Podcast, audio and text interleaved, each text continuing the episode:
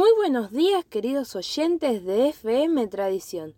Un lunes más les damos la bienvenida a este espacio que como siempre decimos va dirigido a los jóvenes pero también a la familia.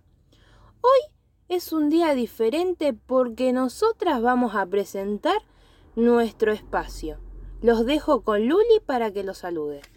Bueno, estoy muy contenta de poder estar otros lunes más con ustedes compartiendo la palabra de Dios. Les mandamos un saludo a Víctor, a los pastores que están también del otro lado escuchando y a cada uno de los que se conectan cada lunes para poder recibir este mensaje. Bueno, y como dijo Luli, le agradecemos a Víctor, al pastor Ricardo, que nos permiten y nos dan el lugar de compartir de la palabra de Dios. Antes de comenzar con el tema de hoy, vamos a responder a la pregunta que realizamos el último micro. Por si no se acuerdan, vamos a volver a hacerla. ¿Cuál fue el pacto y la promesa que Dios le dejó a Noé? La respuesta se encuentra en el capítulo 9 del libro que estamos estudiando. Génesis 9 del 15 al 17 dice, y me acordaré de mi promesa, jamás volverá a haber una inundación tan grande como para acabar con toda la vida. El arco iris es la señal de esta promesa. Por tanto, vemos que el arco iris, el cual muchas veces vemos en el cielo, es una promesa de Dios de no volver a destruir la tierra por medio de un diluvio. Así que, una vez respondida esta pregunta, sigamos estudiando la Biblia para ver qué podemos aprender hoy. De manera resumida, vemos que en el capítulo 10 se habla de las generaciones que siguieron después de Noé. Se nombra a los hijos y descendientes de Jafet, de Cam y de Sem.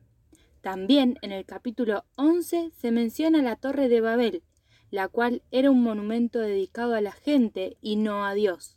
La decisión del Señor ante esto fue confundir su idioma, para que no pudieran entenderse y de esa manera hubo otras lenguas diferentes.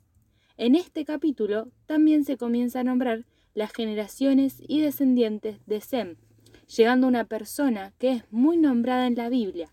Este es Abraham. Así que a partir de hoy vamos a centrarnos en este hombre, Abraham, en su historia y algunas personas cercanas a él, para conocer lo que Dios hizo con su vida.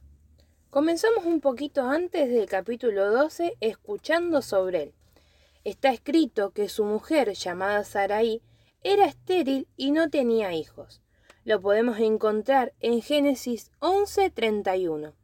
Esto es algo importante para recordar.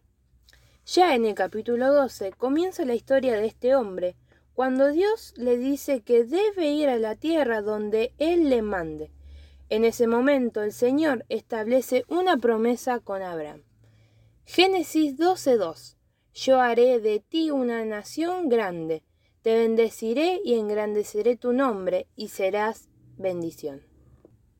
Entonces Dios prometió bendecir a Abraham, pero había una condición, obediencia. Abraham tendría que dejar su hogar y viajar a una tierra nueva, de donde Dios cumpliría su palabra. Y eso mismo hizo este hombre, actuó de forma obediente conforme a lo que Jehová le dijo. Debemos aprender a obedecer lo que Dios nos manda y donde nos guía, aunque nosotros, aunque a nosotros no nos parezca lo mejor. Sus planes son siempre mejores que los nuestros, y Dios sabe dónde llevarnos para poder honrarlo de la mejor manera. Como dato de la vida de Adán, tenemos que construyó un altar a Dios. Él los construía con regularidad por dos razones. Uno, para orar y adorarlo, y dos, para recordar la promesa de Dios de que lo bendeciría. La adoración diaria nos ayuda a recordar lo que Dios desea y así obedecerle. Alguien relacionado con Abraham y del cual podemos aprender la manera incorrecta de manejarnos en la vida es Lot, sobrino de Abraham. En el capítulo 13 comenzamos a ver un poco más de la relación de Lot con Abraham y sus formas diferentes de actuar y decidir. Abraham le permitió a su sobrino elegir la tierra que éste tendría para vivir, aun cuando éste siendo mayor, tenía derecho de hacerlo. El carácter de Lot se puede ver revelado por sus elecciones.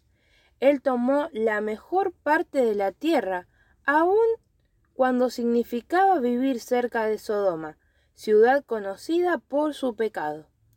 Él fue codicioso, deseó lo mejor para sí mismo, sin detenerse a pensar en las necesidades de su tío Abraham o en lo que era justo. Vemos que desde el comienzo de Génesis que nuestras vidas son una serie de decisiones. Nosotros también podemos elegir lo mejor para nosotros mismos, sin detenernos a pensar en las de otros. Muchas veces nos ha pasado. Esto causa problemas y no es algo que le agrade a Dios. Cuando dejamos de decidir en la dirección de Dios, todo lo que nos queda es decidir en la dirección equivocada. Al principio pareció ser una sabia decisión por parte de Lot, buen pasto y agua abundante, pero no se dio cuenta de que la influencia pecaminosa de Sodoma podría originar tentaciones tan fuertes que podían destruir a su familia. ¿Cuántas veces somos como Lot? Aun cuando parezca que tenemos la fuerza suficiente para resistir la tentación, cosa que no es así, puede que las personas que vean a nuestro alrededor no puedan hacerlo. La codicia de Lot lo llevó a contornos pecaminosos. Su deseo de adquirir posesiones y triunfos le costó su libertad y su contentamiento. Como cautivo del rey, estuvo expuesto a esclavitud. De la misma manera podemos ser tentados a hacer algo o ir a algún lugar indebido. Las riquezas pueden llegar a tentarnos y después esclavizarnos si le damos lugar y dejarnos y dejamos de lado los planes de Dios. Tres características de Abraham ante esto. Uno, tenía el valor que le daba Dios. Enfrentó a un enemigo poderoso y atacó. 2. Estaba preparado. Se había tomado el trabajo de entrenar a sus hombres ante la posibilidad de un conflicto. 3. Fue en ayuda de su sobrino. Es más fácil y seguro no meternos en problemas. Pero cuando Lot estaba en dificultades, Abraham lo ayudó. A veces preferimos la comodidad antes de ayudar a aquellos que están a nuestro alrededor. Debemos estar dispuestos a ayudar a aquellos que lo necesitan. Y así, de esta manera, damos por finalizado el micro del día de hoy. Te dejamos la tarea del día, que es continuar leyendo Génesis capítulos 10, 11, 12, 13 y 14.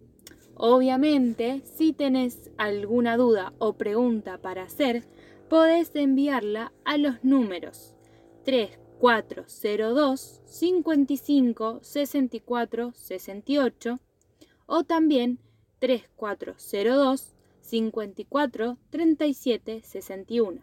Te los vuelvo a repetir.